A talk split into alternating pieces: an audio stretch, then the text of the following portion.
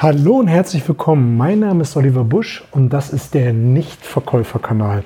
Ich freue mich, dass du hier wieder mit dabei bist, um an deinen Überzeugungsfähigkeiten arbeiten zu wollen. Und dabei spielt es ja keine Rolle, ob es ums Verkaufen, Verhandeln geht, deinen Chef von einer Idee zu überzeugen oder einfach Freunde zu begeistern, am Wochenende auf die Skihütte zu gehen. Ich glaube, genauso wie die Amerikaner das sagen, das ganze Leben ist ein Verkaufsprozess.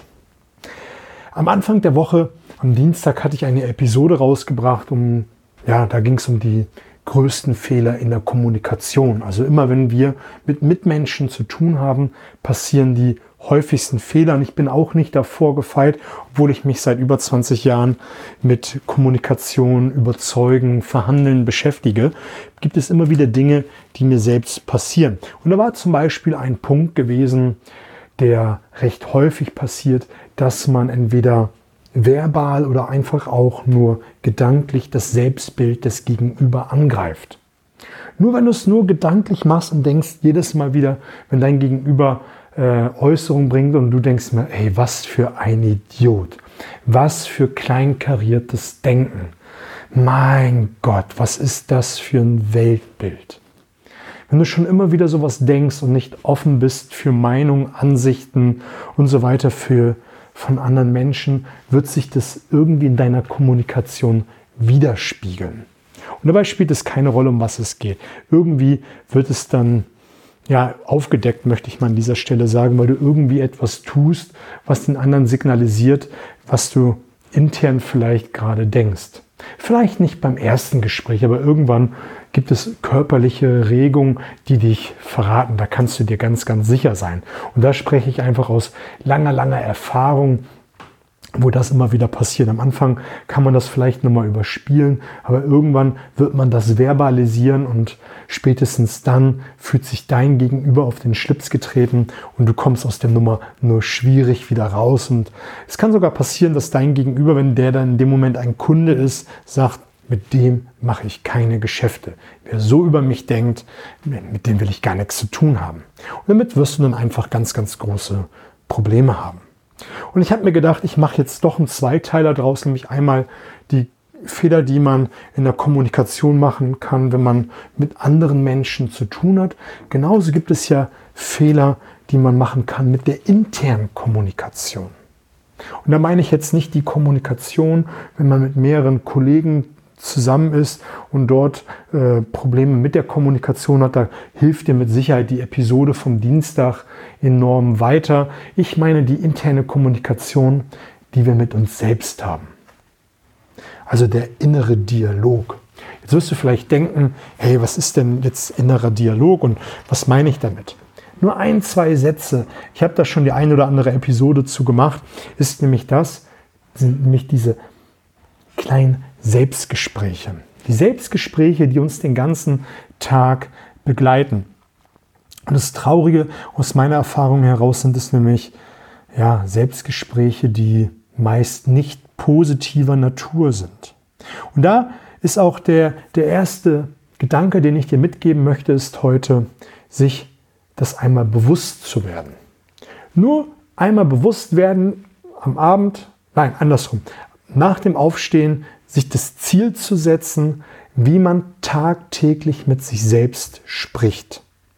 Und das abends dann noch einmal reflektieren und einfach mal so grob überlegen, wie habe ich den ganzen Tag mit mir tatsächlich gesprochen. Und in den meisten Fällen stellt man nämlich fest, wie ich es eben schon erwähnt habe, es ist nicht positiv. Und dadurch können dann allerlei Dinge passieren. Ich möchte jetzt nicht schwarz malen, nur dass du mal ein, zwei Ideen hast, was da passieren kann. Du hast zwei, drei Akquisegespräche, die sind unglücklich gelaufen und jedes Mal ähm, sagst du dir selber nur als inneren Dialog, du Idiot, das kannst du nicht, lass Akquise sein. Und das machst du paar Mal die Woche und nach und nach, ja, schleift sich negativer Glaubenssatz ein. Weil dann nämlich Folgendes passiert, deine Antennen, deine selektive Wahrnehmung, deine interne Kamera geht nach oben und du wirst nach Beweisen Ausschau halten, die dir beweisen, dass du keine Akquise betreiben kannst, die dir beweisen, dass so ein Tag schwierig ist.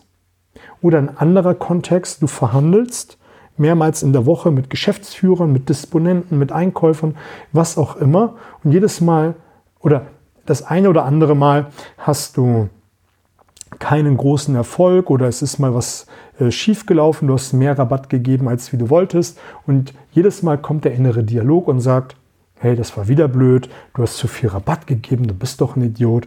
Und dann geht wieder die interne Brille auf und du suchst nach Beweisen, dass es nicht funktioniert. Ich habe in diesem Podcast ja diese schöne Metapher des Glaubenssatzes verglichen mit einer Tischplatte. Wenn du einen Glaubenssatz hast oder ein Tisch wird getragen von Tischbeinen und jeder, jedes Tischbein ist gleichzusetzen mit Beweis eines des Glaubenssatzes.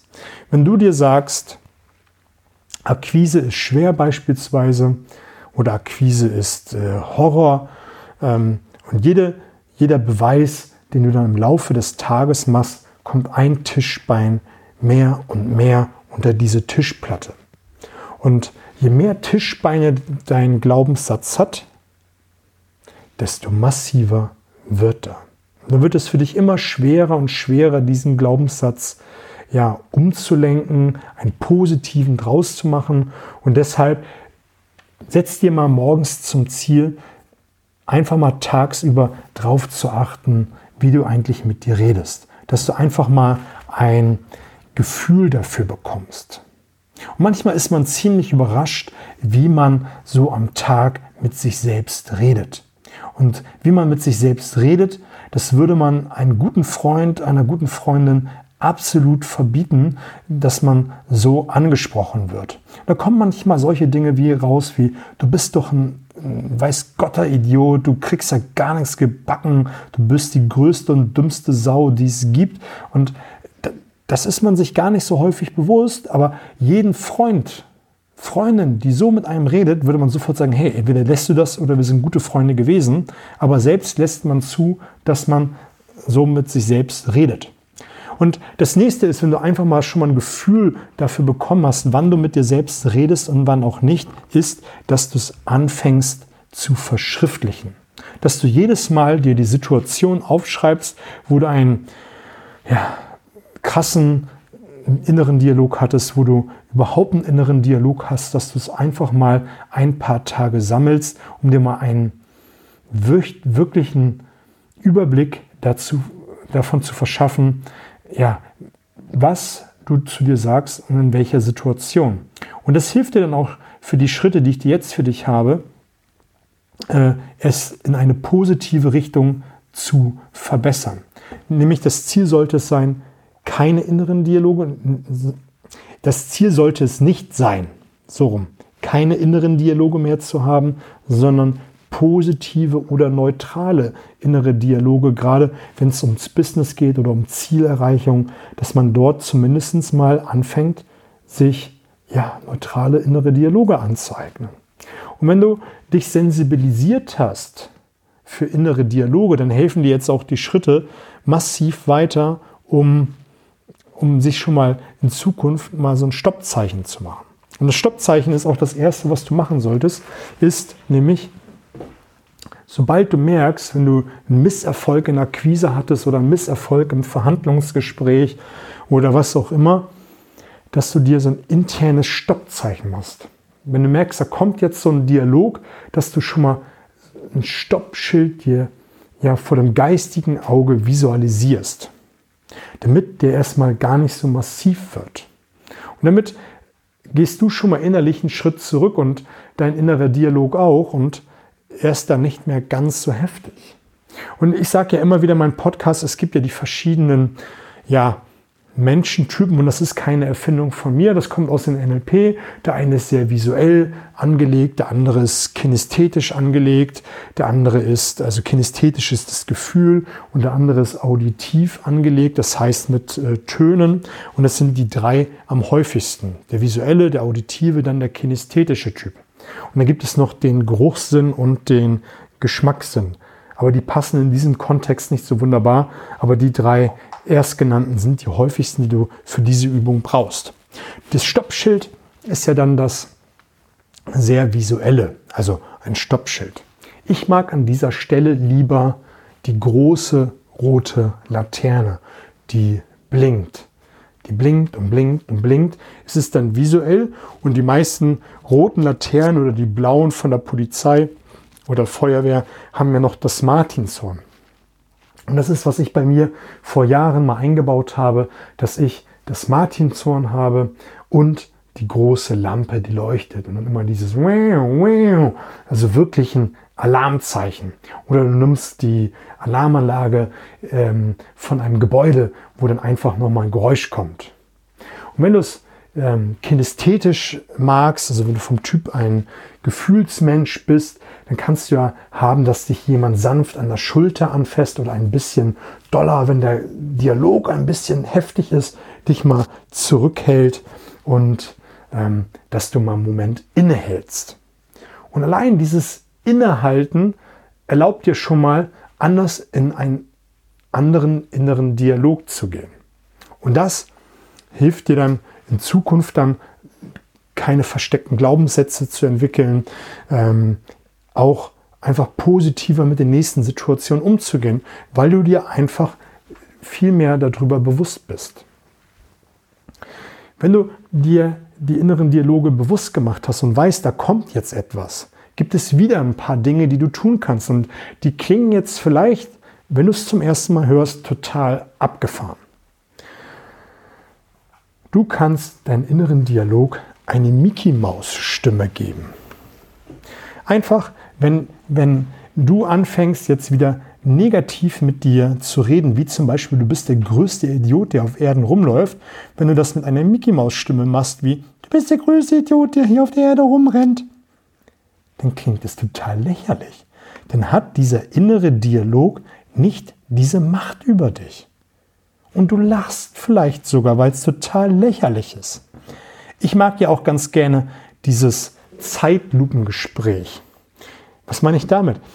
Dass dieser gleiche Satz dann eher so klingt. Also total langsam. Das hat dann nicht mehr diese Macht. Und du musst schon automatisch schmunzeln und es hat keine große Macht mehr über dich. Genauso gut kannst du, wenn du das Stoppschild gesehen hast, ähm, ein großes lautes Stopp. So redest du nicht mit mir, nochmal innerlich zu deinem inneren Dialog selbst sagen. Und dann hat er auch schon keine große Macht mehr mit dir. Also sind einfach so ein paar Tools und da kannst du für dich mal gucken, was für dich gut und stimmig ist, was sich gut anfühlt, was aus deiner Warte heraus den richtigen Blick auf den inneren Dialog legt und damit arbeiten. Aber das sind so, so, so kleine Handwerkzeuge, die enorm wichtig sind.